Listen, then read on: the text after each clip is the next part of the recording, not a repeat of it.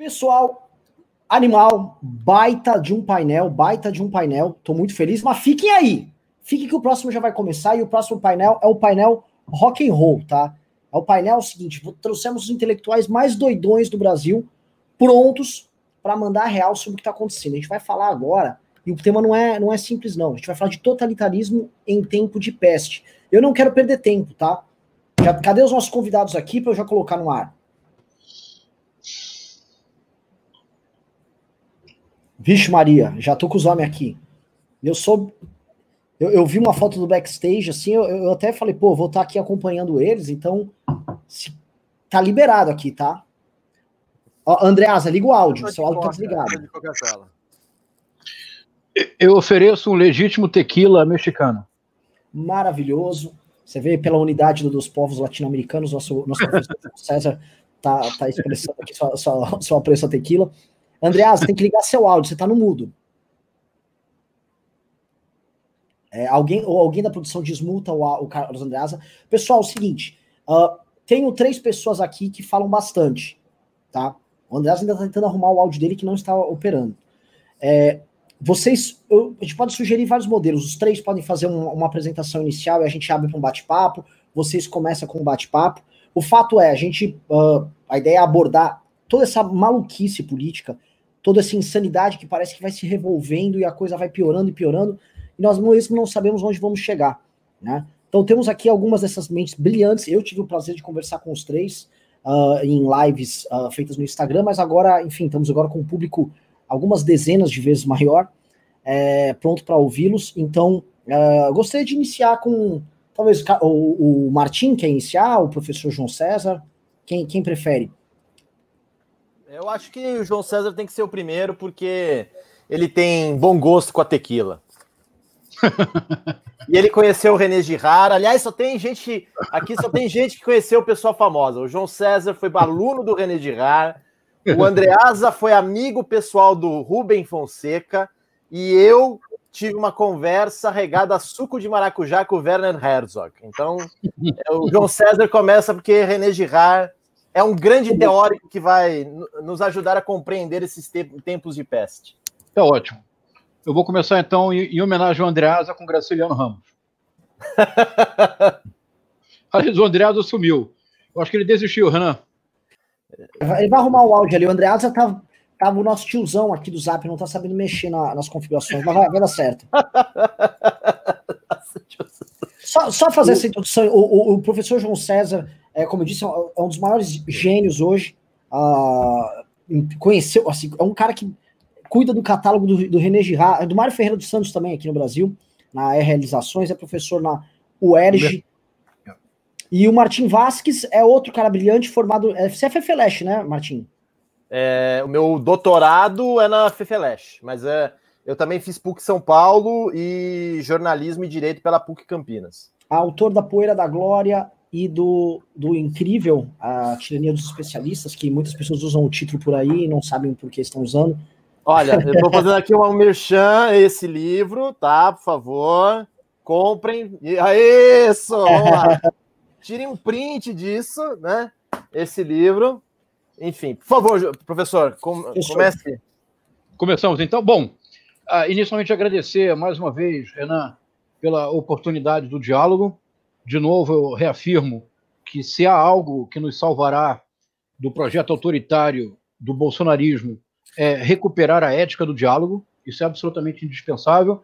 Agradeço ao Martim Vasques da Cunha e ao Carlos Andreasa, que daqui a pouco vai aparecer por aí, por participar dessa conversa. E eu vou começar fazendo uma proposta bem simples. Uh, eu vou propor que nós recuperemos o mínimo de consenso em termos de linguagem. Porque nós nem sempre nos damos conta, mas um dos efeitos mais nocivos de um projeto autoritário como o projeto do bolsonarismo é a completa e absoluta corrupção da linguagem. Dois autores muito distintos ideologicamente, o Victor Klemperer e o Eric Voegelin, ambos escreveram e viveram na pele o nazismo, o Voegelin na Áustria, o Klemperer na Alemanha. E eles dizem a mesma coisa. Eles dizem assim: um é de esquerda, outro é de direita. Um é progressista, outro conservador mas ambos dizem que o nazismo não teria sido possível sem a corrupção da linguagem. Em boa medida, o que o bolsonarismo tem realizado de pior na cultura brasileira é a corrupção da linguagem. Nós não somos mais capazes de nos compreender, mesmo nos aspectos mais elementares. Eu vou propor, então, que nós façamos um exercício inicial, se o Martim Vasques estiver de acordo, para que, claro. nós que nós tenhamos uma linguagem comum. E a partir daí eu acho que a conversa vai. Eu vou principiar, agora que chegou o Andreasa, eu estava esperando por ele, eu vou principiar. Oi, tá me ouvindo? Perfeitamente. Agora vou, sim. Vou principiar com uma homenagem à editora Record do Andreasa, que publica o Graciliano Ramos. Eu vou começar a nossa conversa com uma epígrafe, que é uma epígrafe do Graciliano Ramos, de Memórias do Cárcere. Assim diz o Graciliano Ramos. Liberdade. ah, liberdade completa, ninguém desfruta. Começamos oprimidos pela sintaxe e acabamos as voltas com a delegacia de ordem política e social. Mas nos estreitos limites a que nos coagem a gramática e a lei, ainda nos podemos mexer. Eu gostaria de ter essa epígrafe para a nossa conversa. E gostaria de propor, então, Andreas e Martim, um vocabulário básico para que nós compreendamos o que é a pandemia e como é que nós reagimos em relação às ameaças à liberdade. Vou propor, então, que nós temos o que acontece no Brasil hoje é um distanciamento social ampliado.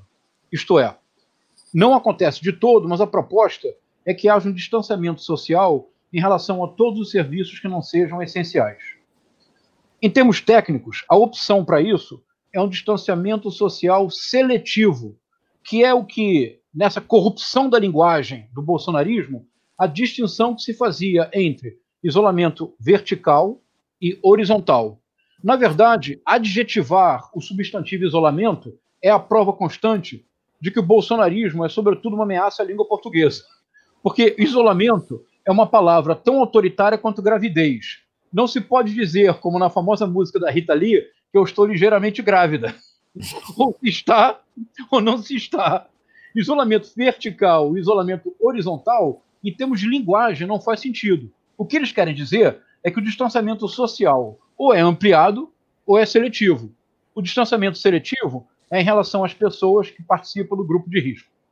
A próxima categoria que eu proponho para nossa reflexão aqui é a do isolamento. Isolamento, de fato, só ocorre para quem contraiu o Covid-19. Esse isolamento pode ser feito na residência da pessoa, se a incidência da doença não for muito grave, ou pode ser um isolamento hospitalar, ele nunca dura mais que 14 dias, que é o prazo do transcurso da enfermidade. Depois disso, o que pode haver é o bloqueio, a quarentena. Quarentena ocorre quando o isolamento, quando não há isolamento porque não houve contágio. Alguém viajou, não é assintomático, não sabe se tem ou não, se contraiu ou não o COVID-19, fica em quarentena por 14 dias. Por fim, se nada disso funciona, é o que está acontecendo em alguns lugares na Europa ao bloqueio total, que é uma quarentena, por assim dizer, coletiva, com regras muito restritas, ou em inglês é o lockdown.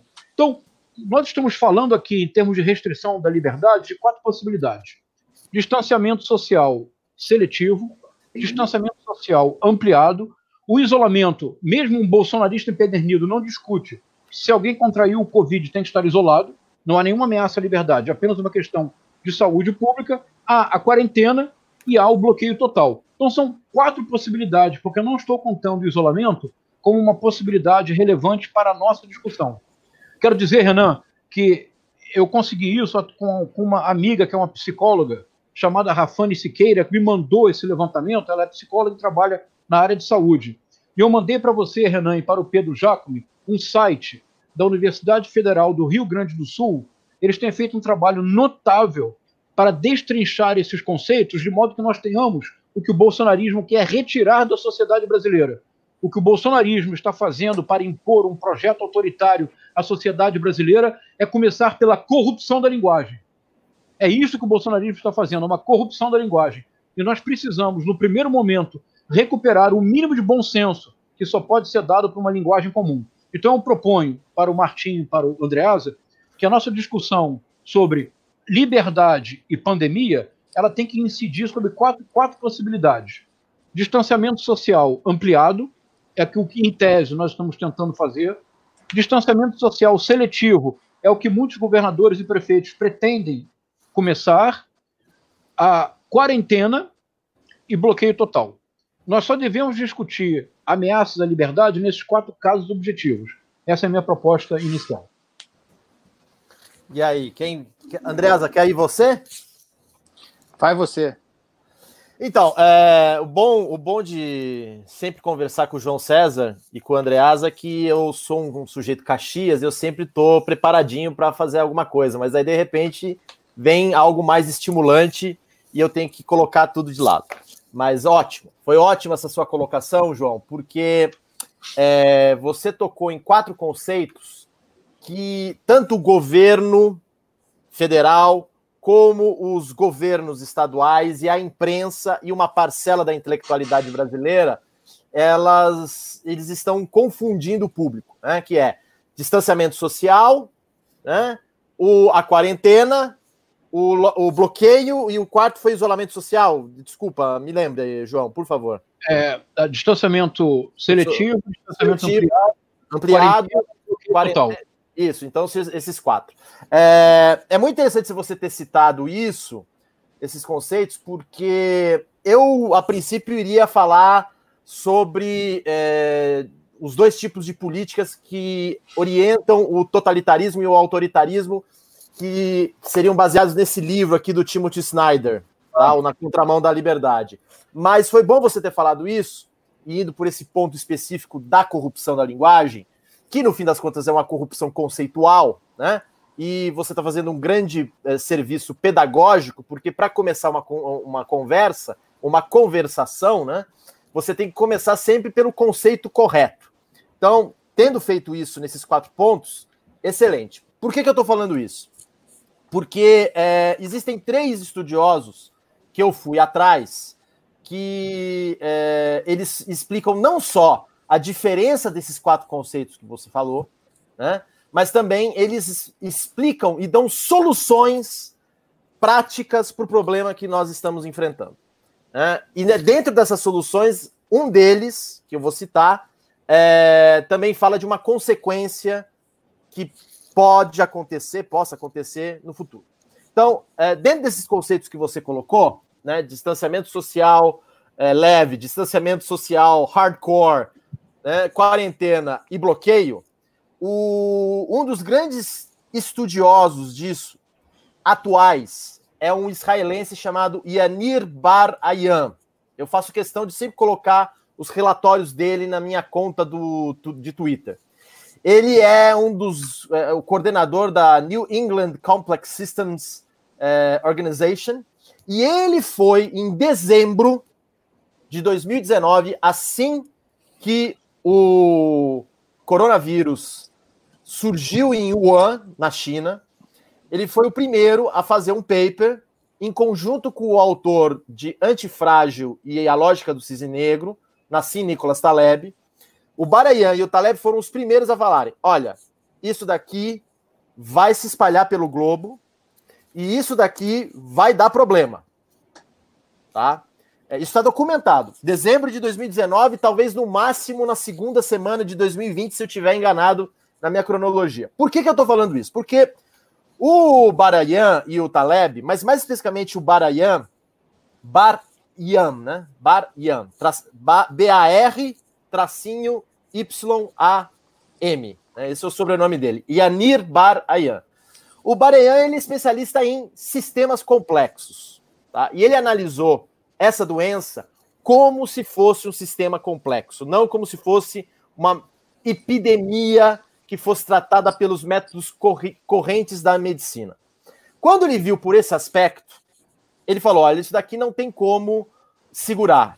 Se não tiver medidas drásticas de ação, de ações concretas, isso vai piorar, tá? Em janeiro de 2020, nesse paper, o Barayan e o Taleb escrevem que só há uma maneira de resolver o problema da Covid-19, que iria se tornar uma doença global e que seria uma doença típico daquilo que o Taleb chama de extremistão. Né? É, o que, que o Taleb fala? A realidade, ela, grosso modo, se divide em dois estratos: o mediocristão e o extremistão.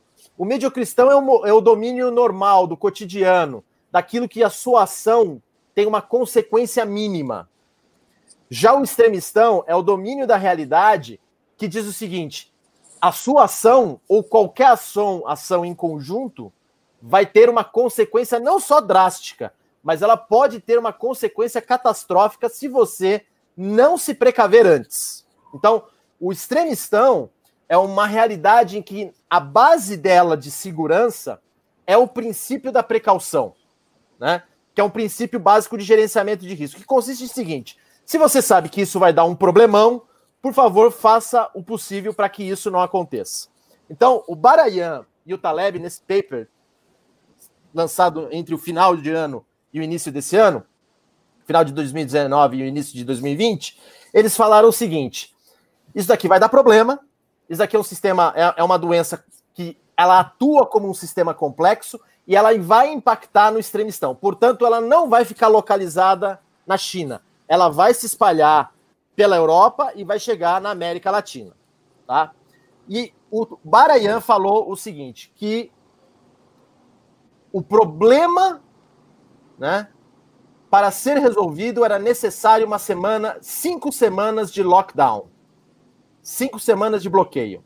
Sendo que as duas primeiras semanas era absolutamente necessário é, ter teste, rastreio, não só dos sintomáticos, dos pacientes sintomáticos, mas também dos assintomáticos. Tá? A terceira semana seria cuidar das pessoas que estão, já estão doentes.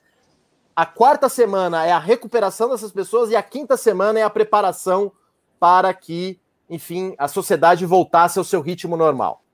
Barayan falou: se todos os governos realizarem esse plano de cinco semanas, a coisa vai estar tá não resolvida completa, completamente, mas pelo menos mitigada, tá?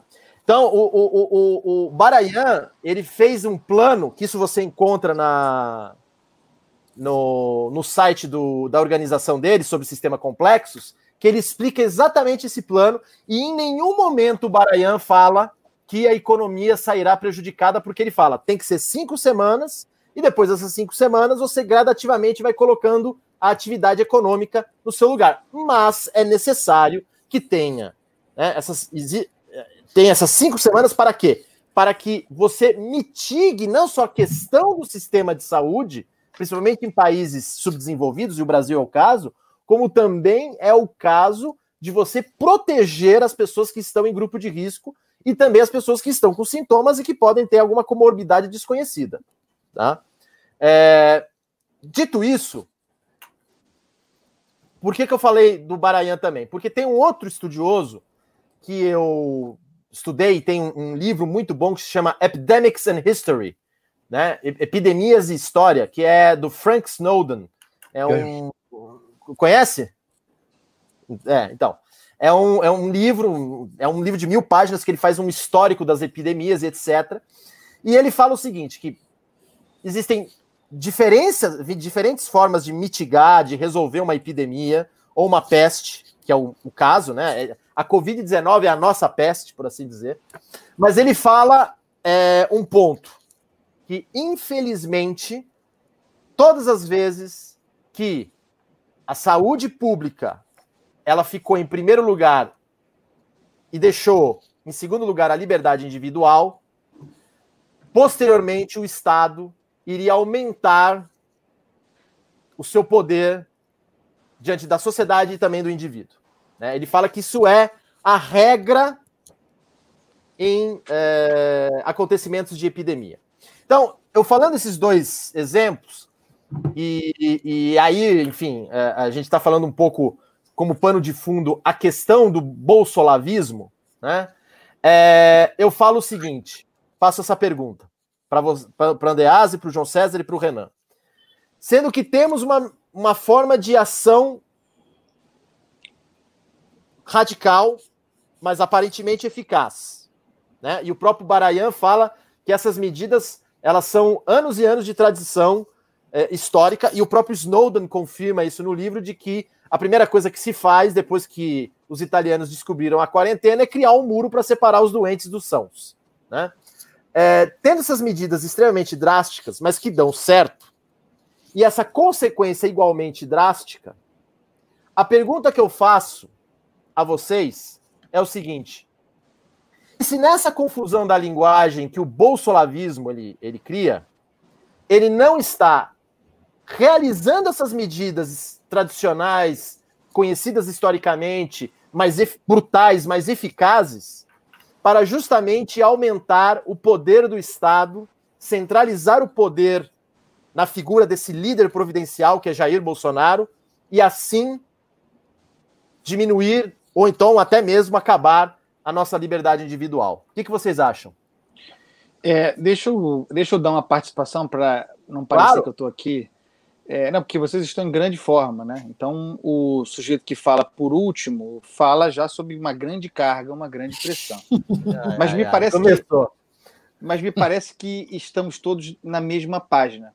É, eu tenho conversado muito com o Martim sobre isso, a gente tem uma opinião muito coincidente sobre o que um período como esse enseja. Né? As brechas, as fissuras que se abrem para é, também se valendo da corrupção da inteligência, fundamentalmente, aqui, aqui fez referência o professor João César, para que se avance também ah, no terreno autoritário. É, como eu tenho defendido, escrito há muito tempo, não é nenhuma originalidade da minha parte, eu acredito que a gente vive, pelo menos desde 2013, é, sob a direção do que eu chamaria de mentalidade autoritária. Né? É, o, é o nosso principal norte o principal vento e algo que nos, que nos mobiliza muitas vezes sem nem sequer perceber. E isso se agrava muito a partir de 2014, com o advento da Operação Lava Jato. Para mim, a Operação Lava Jato é, é o elemento que concorre definitivamente para a ascensão, por exemplo, de uma figura como Jair Bolsonaro, um dos efeitos colaterais da Lava Jato, que resulta no que se chama de lavajatismo, como fenômeno é, é um fenômeno que consiste num projeto de poder, um dos efeitos colaterais disso é a criminalização da atividade política. Né? É a ideia da, da política como, como um todo, é algo é, a ser feito por bandidos ou feito por bandidos, por criminosos. E aí vem é, é, a corrupção da linguagem, por exemplo, sobre conceitos fundamentais no ambiente republicano, no ambiente democrático, na democracia representativa é, negociação, acordo, articulação política, tudo isso foi criminalizado. Né? É, num projeto de poder muito claro, para mim, de esvaziamento das instituições que dão os freios e contrapesos da, da nossa república, do nosso, do nosso sistema. É, esse espírito do tempo lavajatista, é, como eu chamo, sob essa mentalidade autoritária, é, transforma Jair Bolsonaro num fenômeno, é, o fenômeno bolsonarista em algo inevitável, olhando, olhando retrospectivamente. Uh, e aí está. Né? É, nesse, nesse, nessa quadra em que nós, nós nos encontramos, vamos lembrar do que, de como opera o bolsonarismo na figura do presidente da República é, em tempos de paz, antes da Covid-19. Né? é, a gente achava que estava difícil, e estava mesmo, mas nós éramos felizes e não sabíamos. Mas, de toda maneira, nós tínhamos um presidente é, que é um reacionário é, é, é ao pé da letra, né, um reacionário de almanac, né, se vendendo como, como conservador, um, e um presidente que opera um projeto de poder que tem como norte a ruptura, a ideia de ruptura, de conflito permanente. O Jair Bolsonaro é um gerador de crise. Daí porque, para mim, sempre foi inacreditável acreditar que houvesse alguém que pudesse acreditar num amplo programa de reformas liberais estruturais da, da, da economia, do Estado, é, comandado, é, comandado, ainda que fosse por um santo milagreiro, como foi vendido Paulo Guedes, dentro de um governo que é gerador de instabilidade. Qualquer reforma, a reforma da nossa casa, aquela que se faz em casa, né, a mais simples reforma possível, depende de um critério objetivo: Estabilidade. Depende de estabilidade no solo. Ninguém constrói reforma se o, se o solo se move. E mais, se o solo se move de maneira que não se pode prever, porque também tem um componente da imprevisibilidade. Para mim sempre foi impossível acreditar em reforma liberal ou qualquer reforma do Estado é, é sob um fenômeno como o bolsonarismo, ou sujeito submetido ao fenômeno como o bolsonarismo. Não casa.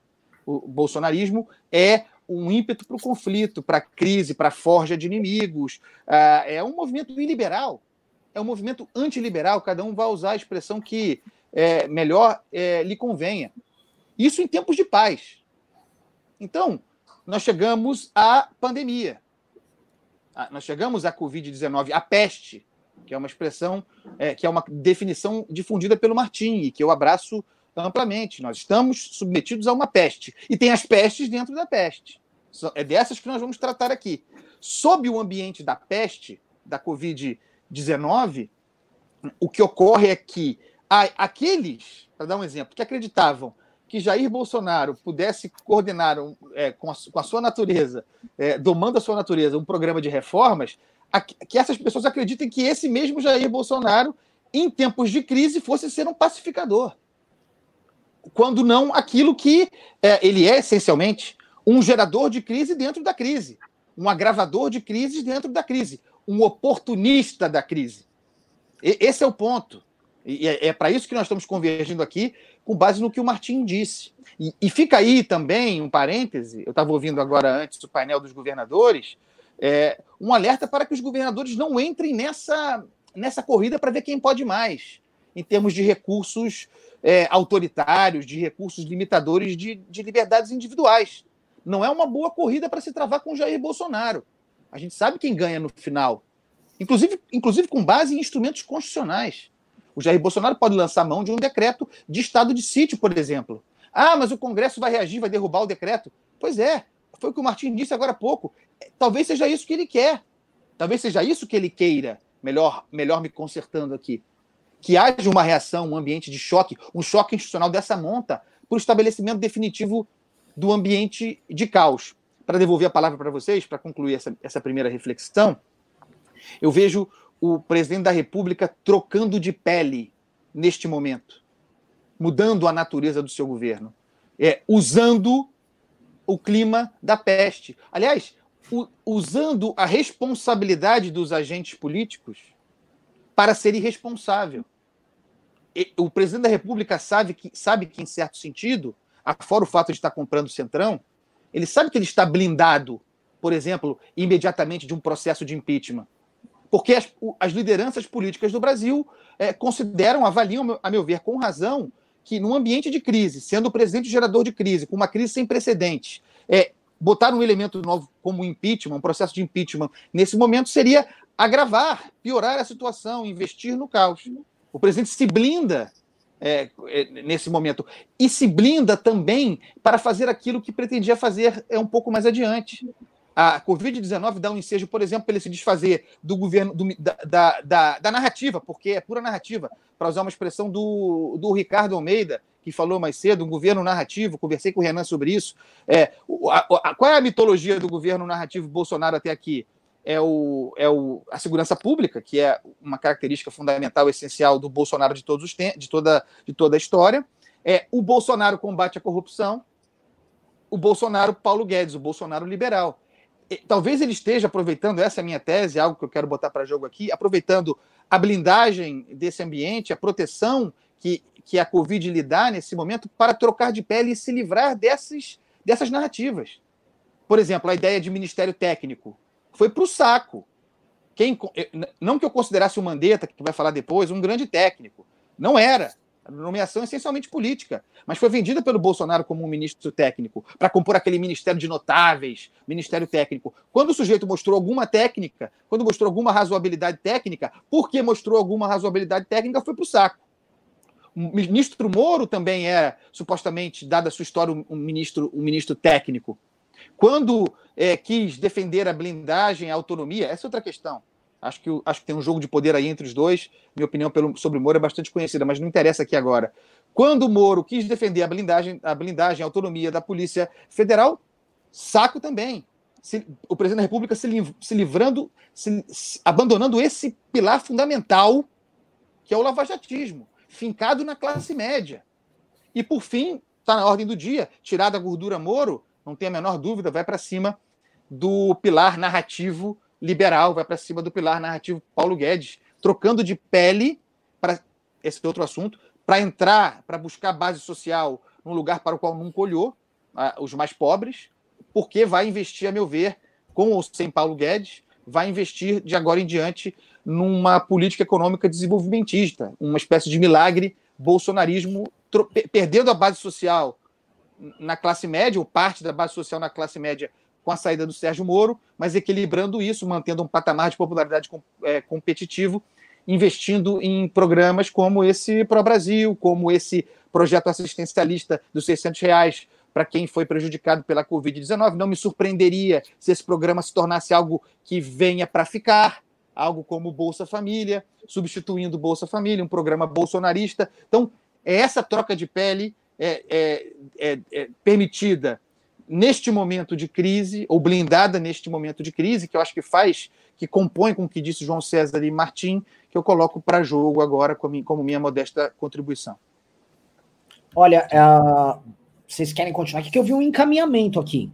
Eu acho que uma coisa legal que aconteceu foi o seguinte: o Andreasa colocou, dando como se fosse uma linha do tempo que nós fizemos dos três, uma espécie de volta para o útero do Bolsonaro. O Bolsonaro abandona aí os estandartes que ele estava segurando, liberais, combate à corrupção, e ele volta a ser o deputado de baixo clero, fã da linha dura da ditadura, prote protegendo, buscando abrigo entre os militares e também buscando abrigo na turma ideológica ao seu redor ou no olavismo que impregna ele e corre nas veias dele.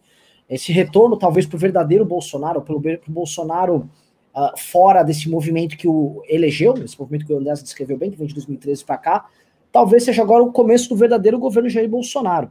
Né? Talvez o governo comece agora, quando todos estão falando que o governo de fato acabou.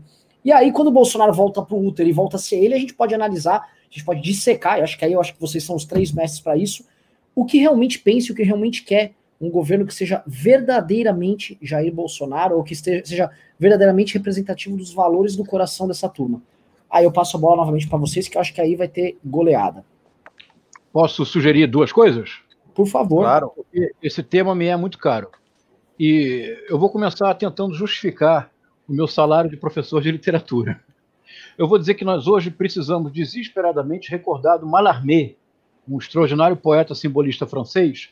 Ele dizia que a grande missão do poeta era oferecer para a tribo, para o seu grupo social, palavras eu acho que nós precisamos hoje, desesperadamente, oferecer palavras, linguagem, para entender o bolsonarismo. Porque nós passamos, eu tenho certeza que o Andreas e o Martim concordam, nós passamos por muitos anos, e era um sentimento quase irresistível, nos limitando à caricatura do Bolsonaro. E era irresistível, porque o Bolsonaro era o Bolsonaro do CQC, era o Bolsonaro do Sem QI, era o Bolsonaro do Super Pop da Luciana Jimenez, não era possível levar a sério este homem. Mas precisamente porque nós passamos anos fazendo a caricatura do Bolsonaro, foi possível ao Bolsonaro, à família Bolsonaro, propor para a sociedade brasileira o que no futuro será a única contribuição do bolsonarismo à história, que será fornecer para futuras escolas de propaganda e marketing um perfeito case de estudo de uma família absolutamente sistêmica absolutamente uma família que se locupletou em todas as benesses obscenas do legislativo e que conseguiu, num certo momento, fazer convergir a sanha antissistêmica das manifestações de 2013 como se fosse ele, Jair Bolsonaro, a metonímia do político antissistêmico, quando, na verdade, poucos políticos são tão sistêmicos, no sentido pejorativo da palavra, quanto o Bolsonaro. Porque o Bolsonaro não é um político, o Bolsonaro é uma franquia. E em torno desta franquia, não é verdade? E não é, e Andreasa, não é a franquia da Copenhagen. Essa original franquia, que, essa original franquia que tem um lucro menor no mês de abril. É extraordinário, não é? Na verdade, o Flávio Bolsonaro deve ter lido Elliot, April is the cruelest. Abril é o mês o mais cruel de todos. Isto é, a, loja Copenhagen do Flávio Bolsonaro, o mês em que menos lucra é a Páscoa. É uma coisa.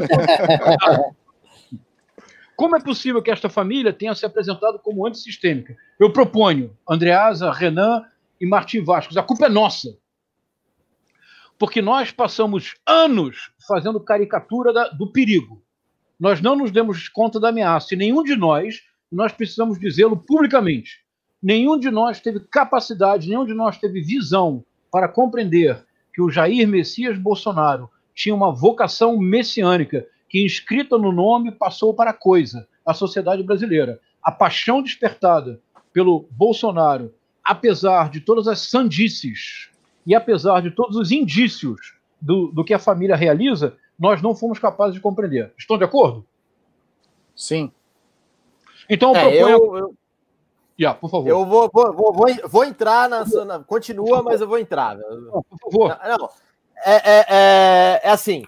Eu acho que você tem plena razão quando você fala que teve esse perigo da caricatura em relação ao Bolsonaro.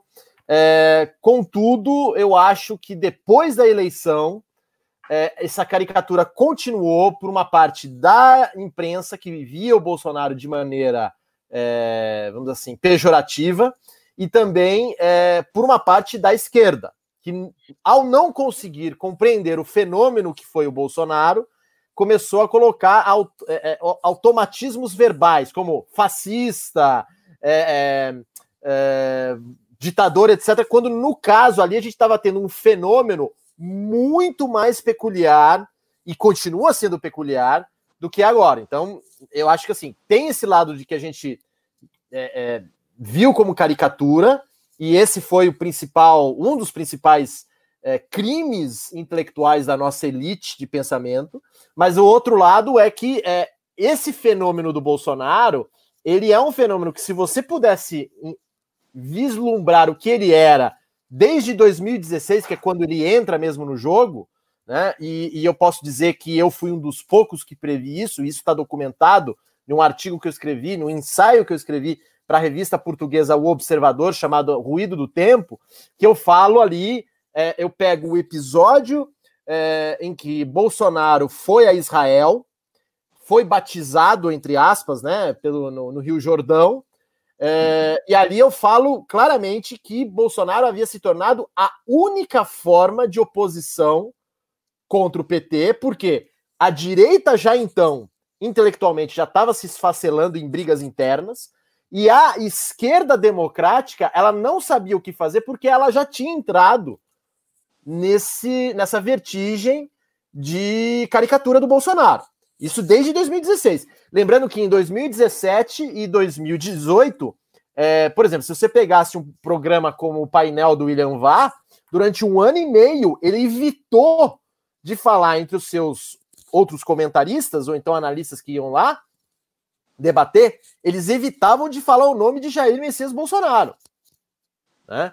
E não deixando de mencionar aquele antológico programa Roda Viva, em que todos os jornalistas, justamente por acharem que o Bolsonaro que estava ali no, ao centro era uma caricatura. Isso já ele, em 2018, né, é... né, Martim? Já em 2018, é. Isso já em 2018. Aquele foi o momento cristalizador de que a própria imprensa e uma parcela grande da elite intelectual não estava compreendendo o que acontecia. E digo mais, isso também se deu no âmbito intelectual, porque enquanto tem é, a ascensão né, do Jair Bolsonaro como político, você tem a, a construção de um imaginário alternativo, e aí talvez o João César possa é, falar isso com mais detalhes, daquilo que eu chamo no meu livro, e o termo não é meu, é do Elton Flaubert, de a revolta do, do subsolo de Olavo de Carvalho, porque você tem aí a entrada né, do pensamento do Olavo, ou do imaginário do Olavo, por assim dizer, se a gente for mais preciso com a palavra, vai colocando né, sedimentações que são, vamos dizer assim, quebras da caricatura do projeto bolsonarista, substituindo-a com outra caricatura, e esse imaginário vai vai transbordando até chegar na eleição, que foi um tsunami. Né? Então, eu acho que é, tem a, a parcela de responsabilidade do da caricatura bolsonarista feita pelo, pela elite intelectual. Né? Então a gente tem que assumir essa responsabilidade sem dúvida nenhuma. Mas eu iria além disso. Eu iria ao fato de que, porque essa caricatura ainda não foi compreendida, e eu acho que nós três aqui estamos tentando fazer isso, isso já faz pelo menos um ano e meio da nossa parte, é, e o Renan também, Renan é mediador, mas ele também participou disso. O, o fato é que é, o que acontece? Você citou Elliot, né, João? o fato é que. Autor lido com muita frequência pelo Eduardo Bolsonaro. Tenho dúvidas. Mas, enfim, o ponto é que, por causa dessa caricatura que nós todos fizemos do Bolsonaro, nós não per percebemos que a política dele sempre foi de terra devastada. Né? Então aí eu passo de novo a bola para vocês. Tá. Andreas, eu posso completar e passar a bola para você? Com você certeza. bem breve. Vou fazer, não, uma provocação, vou fazer uma provocação para nós aqui. Eu vou propor, em primeiro lugar, que em tempos de pandemia, no caso do bolsonarismo, não se trata de totalitarismo. Porque o totalitarismo é sempre uma colonização do futuro. Quer dizer, uma vez que eu tenho, eu projeto no futuro a imagem de uma sociedade ideal, eu posso devastar o presente, eu posso fazer o que eu desejar, porque o futuro justifica o que eu estou fazendo no presente. O autoritarismo, eu proporia, para todos nós que estamos aqui, não é uma colonização do futuro, é uma redução do todo ao presente. O bolsonarismo é profundamente autoritário, ele não tem perspectiva para ser totalitário, ele não tem imagem de futuro. Mas isso é ainda mais perigoso, porque o bolsonarismo não permite negociação. Porque se se concentra o todo no presente imediato, não há margem para negociar. O que eu gostaria de propor é que o bolsonarismo, ao contrário do que nós imaginamos, ele de fato, o eixo dele é a guerra cultural. E o que realmente interessa para o bolsonarismo não é o Sérgio Moro. Numa live aqui com o Renan, antes do Sérgio Moro cair, eu disse: olha, o Sérgio Moro já saiu, ele só não sabe. O Paulo Guedes já está escanteado, e isso sim ele sabe. O que ficou muito claro na, na, nessa última coletiva do Jair Bolsonaro, com evidente desconforto expresso pela linguagem corporal do Paulo Guedes. O eixo do governo Bolsonaro é a guerra cultural. Mas é uma guerra cultural própria, é a guerra cultural bolsonarista, que é o tema de um livro que está para sair agora, pela editora Caminhos de Goiânia, no final do mês deve estar saindo. O que eu tento caracterizar é o seguinte: vou ser bem breve, porque é uma provocação, eu quero escutá-los, mais do que falar. É que o bolsonarismo trouxe para a realidade brasileira contemporânea a doutrina de segurança nacional, que implica a eliminação do inimigo interno. Isto é feito por uma disputa narrativa constante, é uma espécie de perversão pós-moderna. O bolsonarismo é uma consequência inesperada e pervertida do pós-modernismo. Vale dizer, não há realidade, só há narrativa. E nessa predominância de uma disputa constante de narrativas, há a produção em série de inimigos e de bodes expiatórios numa relação que é característica dos grandes clássicos da psicologia da década de 50 e 60, do auge da Guerra Fria, de lavagem cerebral, que é a produção coletiva de estimulações contrárias. Veja, há 72 horas atrás, quem era o Sérgio Moro? Ele era o herói da raça, não era? Hoje, eu recebi vários vídeos da imagem do Sérgio Moro sendo queimada em praça pública em rituais expiatórios bolsonaristas. Dada essa constante de estimulações contraditórias tão radicais, só há uma alternativa. A desestabilização psicológica leva a reforçar a imagem do líder. De um lado, Jair Bolsonaro. De outro, eu não quero ser indelicado, mas o Martim Vasquez foi aluno do círculo íntimo do Olavo de Carvalho. Esta é a técnica do Olavo de Carvalho para desestabilizar os seus alunos e torná-los dependentes dele. Ou seja, um dia ele diz, você é um gênio, no outro ele diz, você é um idiota completo, você não pode abrir a boca. Não. A guerra cultural é o eixo do bolsonarismo, porque o bolsonarismo é um fenômeno vazio. E por isso ele triunfou em 2018, porque todas as pessoas que não queriam PT projetaram no bolsonarismo o que desejavam. Os que desejavam reformas liberais projetaram o Paulo Guedes. Os que desejavam o combate à corrupção e à segurança pública se projetaram no Moro. E o Bolsonaro permitia essa projeção porque ele é absolutamente vazio. Ah, do ponto de vista cognitivo, o mundo para o Jair Messias Bolsonaro, eu não digo isso como um caráter pejorativo, é uma caracterização objetiva. O mundo para o Jair Messias Bolsonaro é o Vale da Ribeira. Quando ele precisa dar qualquer exemplo de economia, ele dá de bananal, porque havia bananas no Vale da Ribeira. Quando ele precisa pensar em soluções complexas para a solução do universo, ele sempre tem o Unióbio à disposição. A Unióbio, Unióbio mesmo, que obviamente não é o Unióbio que vai solucionar, ou tem a cloriquina, que é o Unióbio da medicina. Sempre tem o Unióbio, sempre tem uma panaceia que resolve algo. A minha provocação, e eu quero escutá-los mais do que falar. Andreasa, Martim, Renan, minha provocação é a seguinte: a pandemia acelerará tremendamente um processo que é intrínseco à guerra cultural bolsonarista. Não é, é que o paradoxo é o seguinte: sem a guerra cultural, o bolsonarismo não consegue manter excitadas as massas digitais e a militância bolsonarista. Com a guerra cultural, não é possível governar. Não é possível governar nem mesmo um botequim de esquina.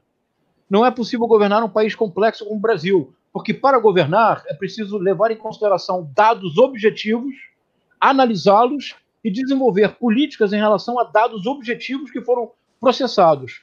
O bolsonarismo não é capaz de lidar com dados objetivos, porque dados objetivos significam, necessariamente no caso do bolsonarismo, funcionários fantasmas de Jair Messias Bolsonaro nos últimos 28 anos. Rachadinha do senhor Flávio Bolsonaro. Gabinete do ódio mantido com dinheiro público pelo senhor Carlos Bolsonaro. Ou seja, dados objetivos não fazem parte da guerra cultural bolsonarista.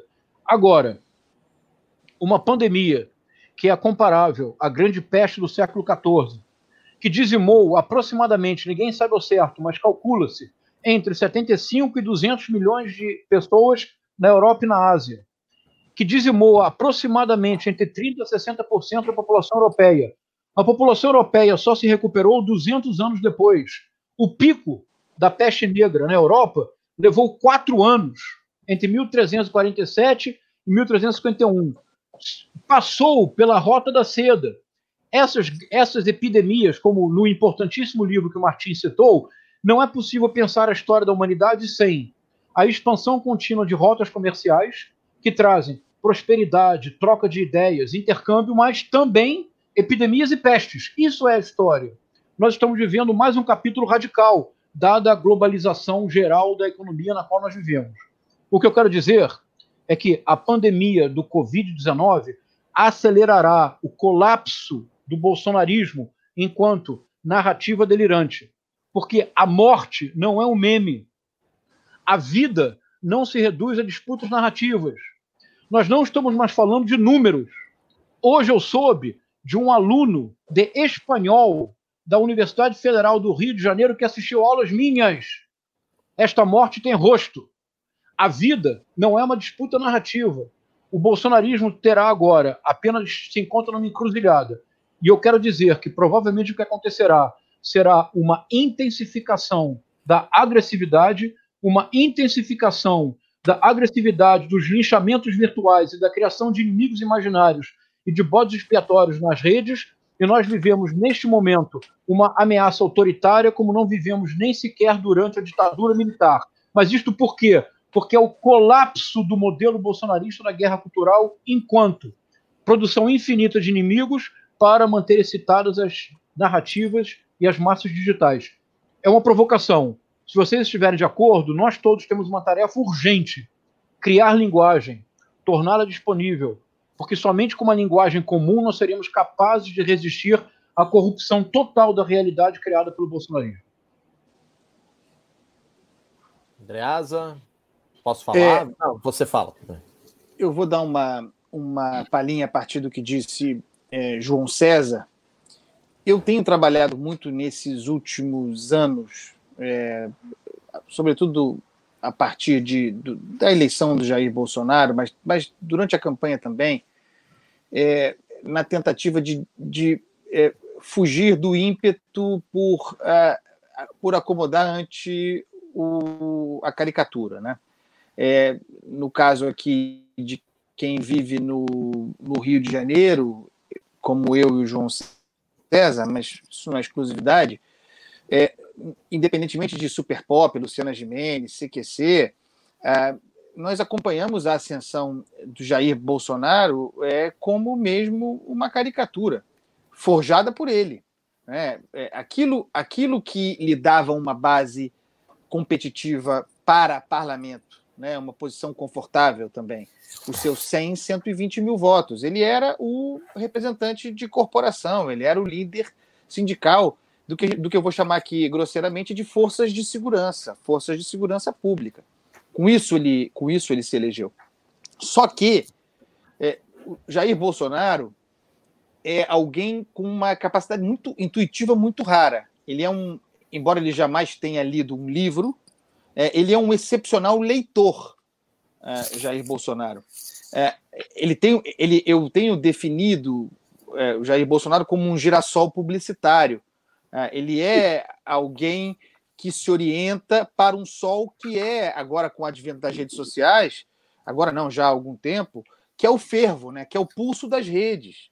É, ele tem muita dificuldade de lidar, concordo com o João César, é, objetivamente lidar com dados, mas ele é um leitor de calor, ele é um leitor é, de para onde aponta a demanda social, os consensos. É, ele confundiu muito a gente porque ele se antecipou é, percebendo que a sociedade brasileira é, é migrava, é, a partir, sobretudo, da Lava Jato, 2013, mas sobretudo 2014, a partir do advento da Lava Jato, para uma espécie de demanda jacobinista, né? uma demanda cortadora de cabeças. É um, ambiente que era muito fácil para ele, é um ambiente ao qual ele poderia se associar muito facilmente. É, o Jair Bolsonaro não é, ele é um líder populista, é autoritário, concordo com, com, com o João César, acho que o, o, a palavra adequada é autoritarismo mais do que totalitarismo. É, ele é autoritário, mas ele surfou uma onda é, que, que era a demanda da sociedade na qual nós estamos inseridos. Não nos esqueçamos disso jamais. Ele, ele, ele fez uma leitura uh, anterior de para onde é, ia o desejo é, da sociedade e, e encontrou é, esse espírito do tempo lavajatista. O que eu ia dizer é o seguinte: ele não é um, o Bolsonaro não é popular, é, ele não é o centro irradiador de atração. É, ele é um excepcional leitor de causas populares às quais se associar. Ele é um parasita, Jair Bolsonaro. Então, é, ele, ele tem uma capacidade muito grande de migrar para outras zonas de calor. E isso embaralha muito a percepção das pessoas, isso embaralha muito a nossa percepção mesmo, né? Porque, é, mal bem, por mais que a gente estude fenômenos revolucionários, fenômenos para ruptura, é, é, o, o, desafio bolsonarista é que essas rupturas, micro-rupturas, gerações de crise, forja de inimigos é, permanentes, isso se dá muito rápido, uma velocidade muito grande. A, a capacidade de, de, de, de desenvolver e, e, disseminar mensagens, disparar mensagens dissonantes do bolsonarismo é extraordinária. Então, nós temos aqui um fenômeno essencialmente destrutivo submetido, como disse João, João Sérgio, a uma peste que é destrutiva por definição. O que, concordo 100%, tende a precipitar a radicalização não apenas da linguagem, mas também do ato de Jair Bolsonaro. Mas vejam, isso é o estado natural, natural do fenômeno. O, o, o Jair Bolsonaro e o bolsonarismo tendem a radicalizar sempre, sempre que acuados, né? sempre que em, em zona de desconforto, radicaliza. Sob tal circunstância, essa que nós temos agora, é dado, é certo que haverá uma escalada agressiva, uma escalada destrutiva. O problema é que essa destruição, é, que eu, eu considero que cedo ou tarde resultará na implosão do bolsonarismo ele mesmo, é, ela, ela mina a ideia de institucionalidade. Né? Ela, ela corrompe a linguagem, fazendo com que as pessoas, isso é muito grave, com que as é. pessoas, por exemplo, se acomodem a ideia de que um presidente eleito, por pior que seja, por autoritário que seja, esteja sob tutela militar. Isso tem sido veiculado agora diariamente, é, e as pessoas falam: ah, que bom, legal, ele está sob tutela militar, como se isso não fosse um absurdo.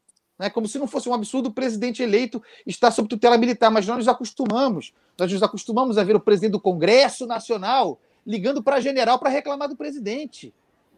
É como se esse tipo de interlocução que legitima a tutela fosse aceitável. Há uma linguagem golpista no ar e há instrumentos golpistas é, previstos, na, previstos na Constituição Federal, ou melhor, há desdobramentos possíveis golpistas a partir do que dispõe a Constituição Federal. Eu não me surpreenderei, já falei, já escrevi várias vezes, já falei aqui também, não me surpreenderei caso o presidente da República, é, nessa escalada, se sentindo pressionado, multiplicando inimigos, empurrando o governo dele para a ingovernabilidade. Ele gera ingovernabilidade, mas apontando teorias conspiratórias, inimigos vários, que ele lance mão de uma medida extrema, prevista na Constituição, para agravar o choque institucional. As instituições estão minadas. O Supremo Tribunal Federal é entendido como um covil de bandidos. O Supremo Tribunal Federal, esqueçam os ministros. É o Poder Judiciário, é a Corte Máxima. O Congresso Nacional é vendido e compreendido pela população, por boa parte da população, como uma casa de bandidos. O que absolutamente não é verdade, ainda que haja bandidos ali dentro.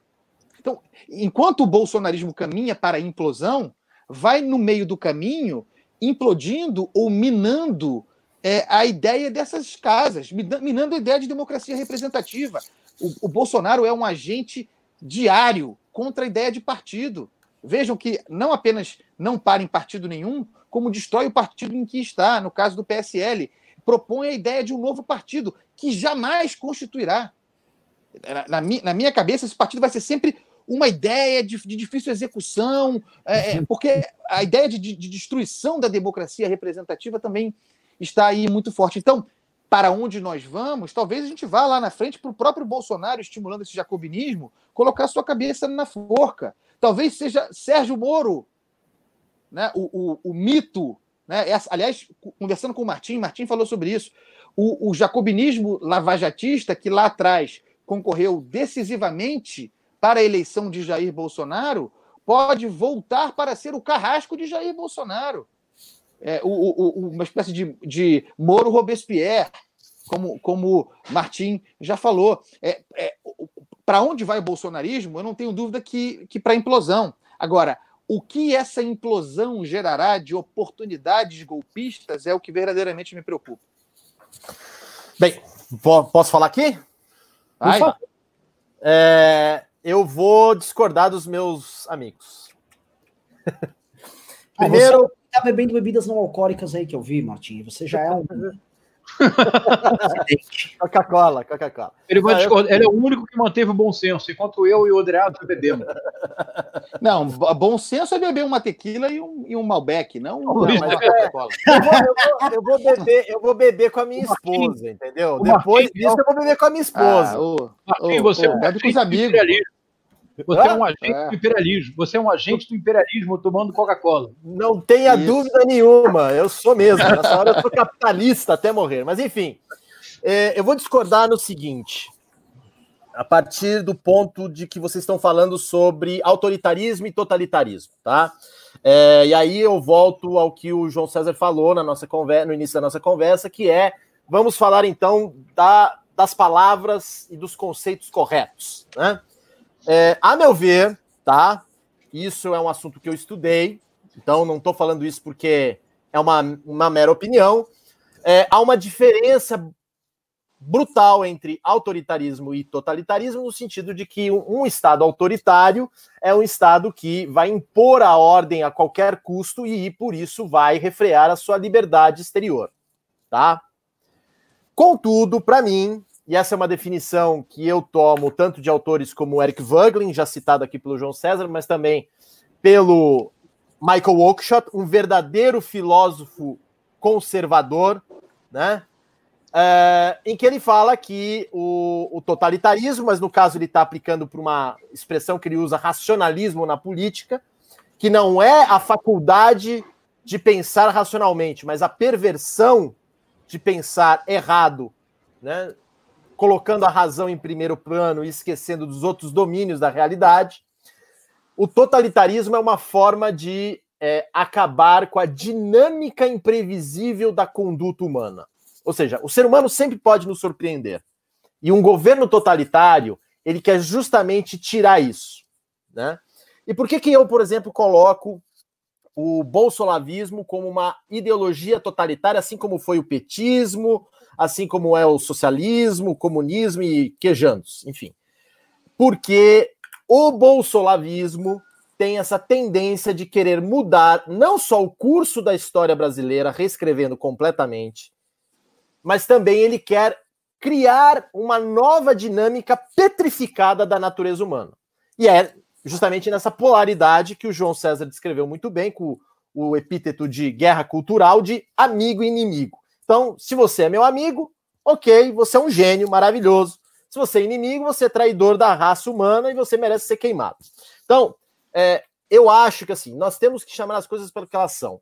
E o fato é que nos últimos 15 anos, pelo menos, o brasileiro, né, comum, ele ficou aprisionado entre dois tipos de totalitarismo: o petismo e o bolsonarismo ou bolsolavismo, tá? E por que, que eu tô querendo colocar dessa maneira a discussão? Não só porque o nome do painel é esse, totalitarismo em tempos de peste, mas porque o próprio Renan já nos avisou aqui, conseguimos a proeza de 7 mil, né, visual, é, 7 mil pessoas no YouTube, né, Renan? Me corrija se eu estiver falando. É, Só no YouTube, errado. 7 mil pessoas, numa live onde vocês estão citando autores que cujos nomes são complicados até de falar para boa parte das pessoas. Isso é, isso é realmente impressionante, só mostra quantas pessoas estão ávidas por entender o momento que a gente está vivendo. Né? É, vamos, começar, vamos começar a falar em alemão, Renan, para ter 20 mil pessoas. E mais do que isso, né? Eu acho que é, indica que as pessoas estão procurando respostas, né? Então, é, é, tem as respostas práticas, que, por exemplo, o Anir Barayan deu, né? E essas respostas, em boa parte, o próprio governo decidiu não seguir, não porque é a OMS, mas sim porque é uma resposta de prudência. Mas eu acho que as pessoas estão querendo respostas que envolvam, envolvam a pessoa dela, justamente essa dinâmica imprevisível da conduta humana, da qual o totalitarismo, sob qualquer veste, quer impedir. Então, é, aí entra o seguinte: o João César fez a menção, en passant, de que eu teria sido aluno do Olavo. Eu fui, na verdade, admirador, não aluno, mas isso são outros 500. Fui amigo dele, tá? Isso ele me ajudou num momento muito difícil da minha vida. Eu não tenho nada pessoalmente contra o Olavo, mas entre ser amigo do Olavo e ser amigo da verdade, eu sou amigo da verdade, tá? Então o que acontece? O, uh, o bolsolavismo, né, que começou com o olavismo, que era para ser um projeto pedagógico de reforma e purificação da alma, foi se encaminhando de uma maneira de que ele acabou se transformando em um projeto intelectual em função de, um, de uma tomada de poder, né? Ou seja, o Olavo ele influencia Jair Bolsonaro no seu imaginário. Ele vai negar, vai dizer que não é guru, não é nada. E eu acho que ele não é guru mesmo, ele é muito mais, ele é uma autoridade espiritual do governo, que é uma coisa muito mais séria. Mas já o ponto de ter um intelectual que pega essa ideia e ele vai manobrando o imaginário de um secto e vai manobrando o imaginário de um núcleo governamental e vai influenciando diretamente na política do governo, porque tem um ponto. Isso é muito importante frisar aqui, e é por isso que eu falo que estamos em um totalitarismo em tempos de peste. 55 milhões de pessoas votaram em Jair Bolsonaro. Mas 57. elas não... Perdão, 57, obrigado. 57 milhões de pessoas votaram em Jair Bolsonaro. Mas elas não votaram em Olavo de Carvalho. E o fato é que Olavo manda no país. E em nenhum momento ele é responsabilizado por isso. E por que ele manda no país? Porque ele é o sujeito que conseguiu manobrar o imaginário de uma determinada parte da população e dentro da, da população da direita, tá? Causando o quê? Quebrando a dinâmica imprevisível da conduta humana. Você pode ver, vocês podem ver, e a gente é vítima, eu sou vítima disso, o Andreas é vítima, João César, ele tá novato ainda. O Renan, então, nem se fala, né? O Renan é, é, o queridinho, né? Ele tem mil e um apelidos, assim. Se for numa competição, eu, o Renan ganha de todo mundo. Mas o que acontece? Eles neutralizaram o debate intelectual, o debate de ideias, a troca de palavras, de tal maneira em que é nós contra eles, amigo e inimigo, e se isso não é totalitarismo, porque é causado por um sujeito que influencia o presidente da República, mesmo que seja pelas ideias mais estapafúrdias, mas influencia, isso é um fato, né? Porque Olavo influencia o Ministério da, das Relações Exteriores, influencia o Ministério da Educação, influencia direto ou indiretamente a Secretaria de Cultura, colocando inclusive a Regina Duarte num limbo, né? Não é que ela tá com medo, ela ficou desapontada, ela tá no limbo já faz umas três semanas, porque o Olavo colocou lá. Agora o Olavo quer determinar a narrativa em torno do Moro. Eu Batista, você, Oi, me, permite, me permite uma pequena parte bem humorado? Claro. É que o Bolsonaro apenas quer confirmar a vocação de viúva porcina da Regina Duarte. Aquela que foi e nunca ter sido. Boa. Mas enfim, deixa eu só continuar aqui. É, um momentinho eu já, termino, claro. já ter, termino o raciocínio. Ele determina, por exemplo, isso que eu ia falar. Toda a narrativa bolsonarista a respeito daquilo que o Bolsonaro e Ética Terva chama de vírus chinês, né? Tudo bem, vocês vão dizer, ah, ele pega do Trump, pega do Steve Bannon. Não, começou onde? Não, aquele site que parece de filme pornô, né? BDSM, Brasil Sem Medo, né? Que eu chamo de Brasil Sem Rego, né? Em que o Bernardo Custer, o Bernardo Custer, ele falou que a pandemia era uma histeria. Ele falou isso no dia 15 de março, três dias depois da OMS falar isso.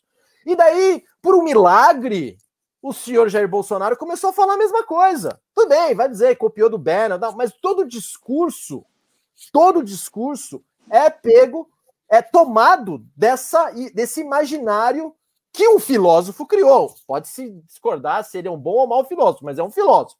Tem ideias, né? Posso não concordar com elas. Mas por que eu estou falando isso? Isso tem a ver com a solução que o Renan aqui disse que as pessoas estão procurando com 7 mil, 7.200 pessoas na, aqui na, nessa, nessa live. O que acontece? A, a, boa parte deve ser o Lavete querendo me xingar agora e, e quem sabe eu ganho a do Renan em termos de apelido. Quem sabe? Vou, vou ficar feliz com isso. É, o que acontece? As pessoas precisam saber que estamos num meio cultural histórico totalitarismo do qual o petismo e o bolsonarismo são os resultados políticos exteriores, porque o que está em risco não é só a liberdade de ir e vir, não é só a liberdade exterior, do sentido das instituições, mas é a liberdade interior. É esse o ponto que o Olavo e o bolsolavismo mexem em você, e é por isso, João César, você me citou Ampassan como parte do círculo íntimo, eu saí disso. Porque eu sentia que esse tipo de pensamento mexia com a minha liberdade interior. Não é que eu tive uma ideia intelectual e resolvi escrever esse livro aqui, né, bonitinho para vender, tal. Não, é porque eu tinha um problema pessoal, um problema que estava me atormentando, que é o seguinte: você tem um filósofo que diz que vai educar o seu imaginário, que vai te é, é, é, é, ajudar a conquistar uma disciplina, e na verdade o que ele propõe é uma tomada de poder. O que é isso? Né? Então, o, o ponto é o seguinte: qual é a solução que essas pessoas que estão assistindo a gente agora elas precisam ter? Elas precisam frutificar a terra devastada dentro delas. E como elas devem fazer isso? Bem, em primeiro lugar é não tenha mestre. Seu mestre é outro, não está aqui nesse mundo, tá? É, eu, João César e Andreasa, nós não somos guias, nós não somos é, luminares, nós somos sujeitos tentando descrever a realidade, entender a realidade de uma forma mínima e sempre incompleta. Você quer sair dessa pandemia interna?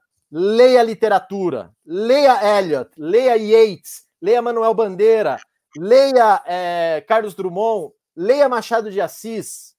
Depois, é, vocês, por favor, entendam, né? Entendam que vocês precisam se aperfeiçoar internamente.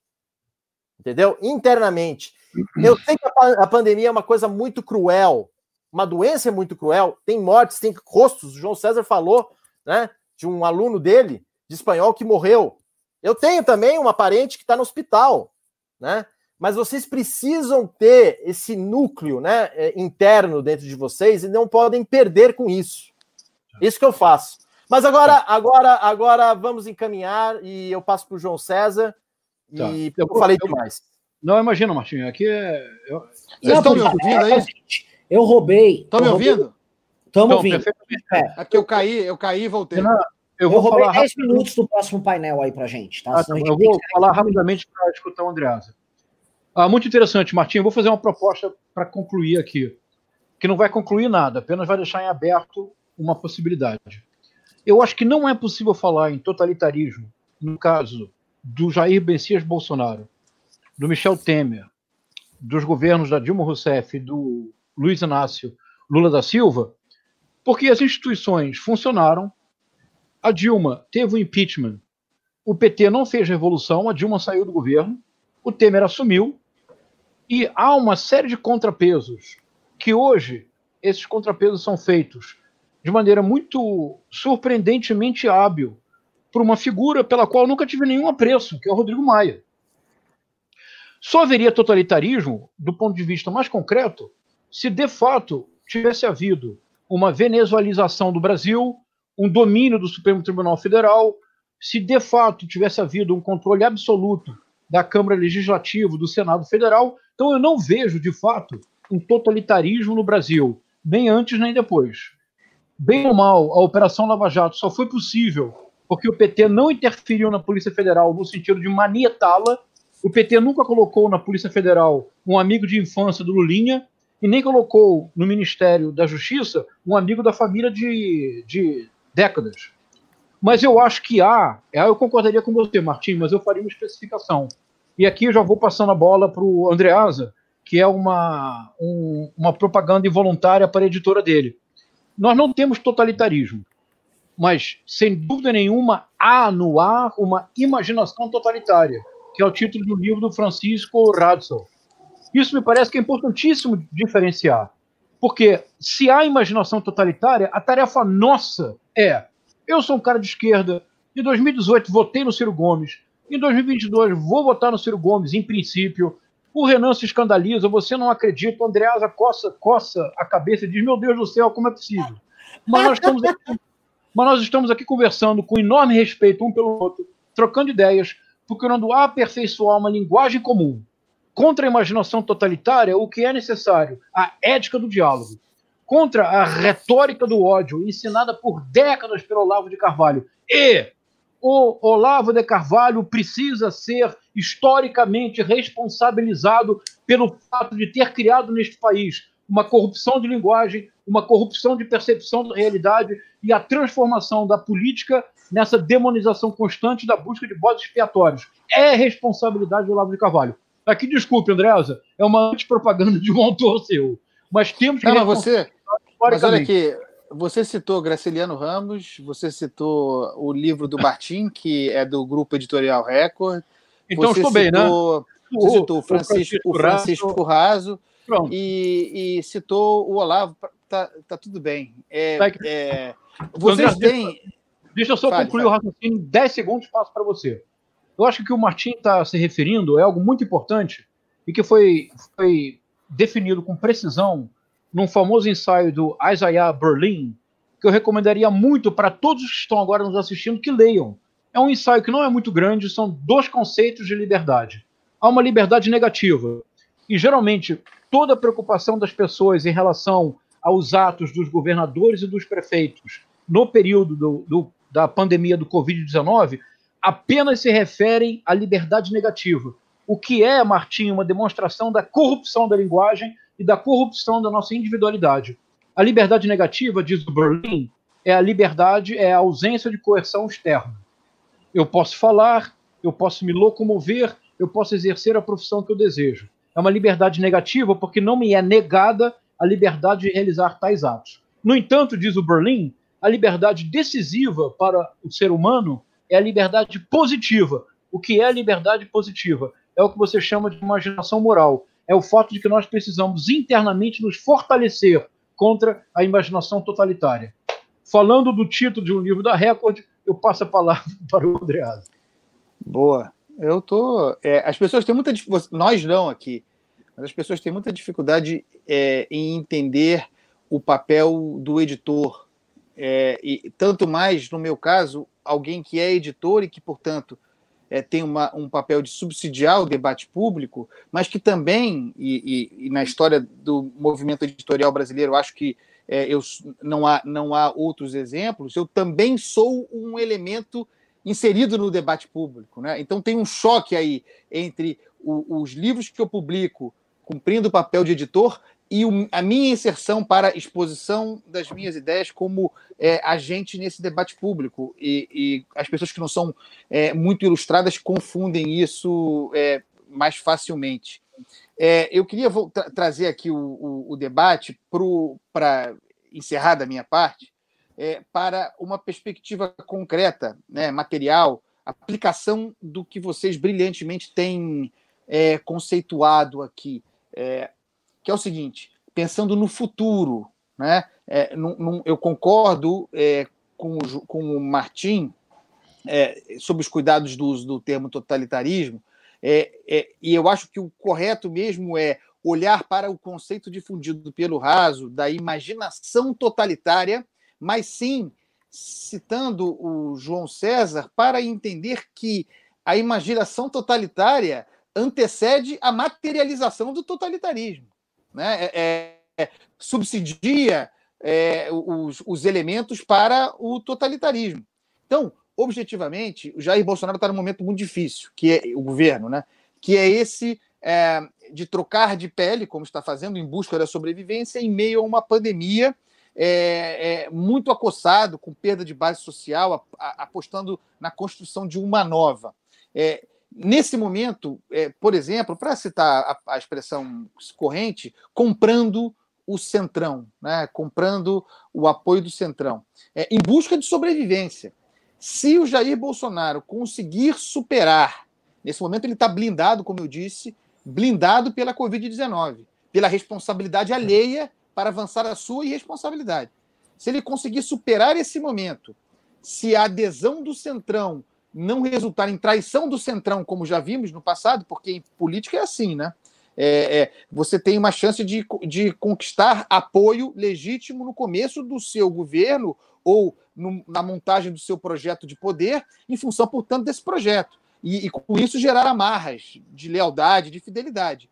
Quando você não faz, passa muito tempo criminalizando quem faz isso e criminalizando aqueles que agora você quer cooptar e você faz essa cooptação agora, pagando caro, importante dizer isso, sem ter, no entanto, é, é, fazendo isso sob grande pressão, né, mostrando, portanto, fragilidade, a chance de que você pague caro e não leve o que comprou é muito grande. Se ele, no entanto, conseguir passar por isso, se o apoio do Centrão for real, é, nós vamos ter é, uma virada pró-bolsonarista é, materializada, por exemplo, no seguinte: dois ministros do Supremo Tribunal Federal, um a ser indicado ainda esse ano no lugar de alguém que é um notório garantista, o decano da Casa Celso de Mello, no ano que vem, Marco Aurélio Melo, também ele, alguém muito, é, embora excêntrico, é, é, é, é um garantista, se pode chamar assim, dois ministros do Supremo. Jair Bolsonaro agora botou, como disse João César, no Ministério da Justiça, não tem precedente, botou um amigo irmão, camarada, padrinho de casamento do filho, filho do, de um antigo assessor seu no Ministério da Justiça. E tem o propósito, e não vai recuar, não vai recuar, de controlar, de dirigir o, o, a Polícia Federal. Ou seja, criar ou tentar criar uma polícia para si. Não à toa, indicado é quem está comandando a ABIN hoje, a inteligência do, do governo federal. Atenção, atenção para esses movimentos, se eles, se eles, se eles forem materializados. Eu, eu, acho que o, o, Sérgio Moro tinha um projeto de poder, eu acho que o Sérgio Moro instrumentalizava a Polícia Federal, eu acho que, em certo sentido, as acusações de Bolsonaro contra Moro faziam sentido, sim. É, há uma disputa de, de poder ali entre eles, mas aquilo que Jair Bolsonaro é, acusava Moro de fazer é exatamente o que Jair Bolsonaro vai fazer. Jair Bolsonaro será a Polícia Federal botará um preposto lá para isso. Então, é, é, muito cuidado também com o totalitarismo financiado por um Estado policial. É o que eu queria dizer. Martim. Ok, então eu vou ter que terminar aqui, porque em breve o Renan vai ter a outra live. É, olha, eu acho que a gente tem que ter. A única resposta que a gente tem que ter na cabeça agora é a seguinte, né? Bolsonaro vai passar, Moro vai passar, Olavo vai passar, a pandemia vai passar, mas nós temos que manter a nossa liberdade interior. E por isso eu me despeço de vocês é, com um poema, né? O João César falou da linguagem, vamos terminar com um poema de um escritor, poeta brasileiro que eu estimo muito, que é o Bruno Tolentino, que de certa maneira ele sintetiza, eu acho que a abertura, não só de diálogo que a gente teve aqui, mas a abertura para um futuro que pode ser complicado, né? mas que tem que ser enfrentado e a única forma de ser enfrentado é por meio da liberdade interior. Então, se me permitem, eu vou ler aqui um poema dele, do Bruno Tolentino, que é, é o seguinte: tudo vai se acabando. Editado pela Record, né, Martim? É, bem, eu, eu, ia deixar, eu ia deixar para você esse, esse Obrigado. merchan. Obrigado. Eu ia, de, eu ia deixar para você esse merchan. É... Aliás, Bruno Tolentino faz 80 anos esse, né, em 2020.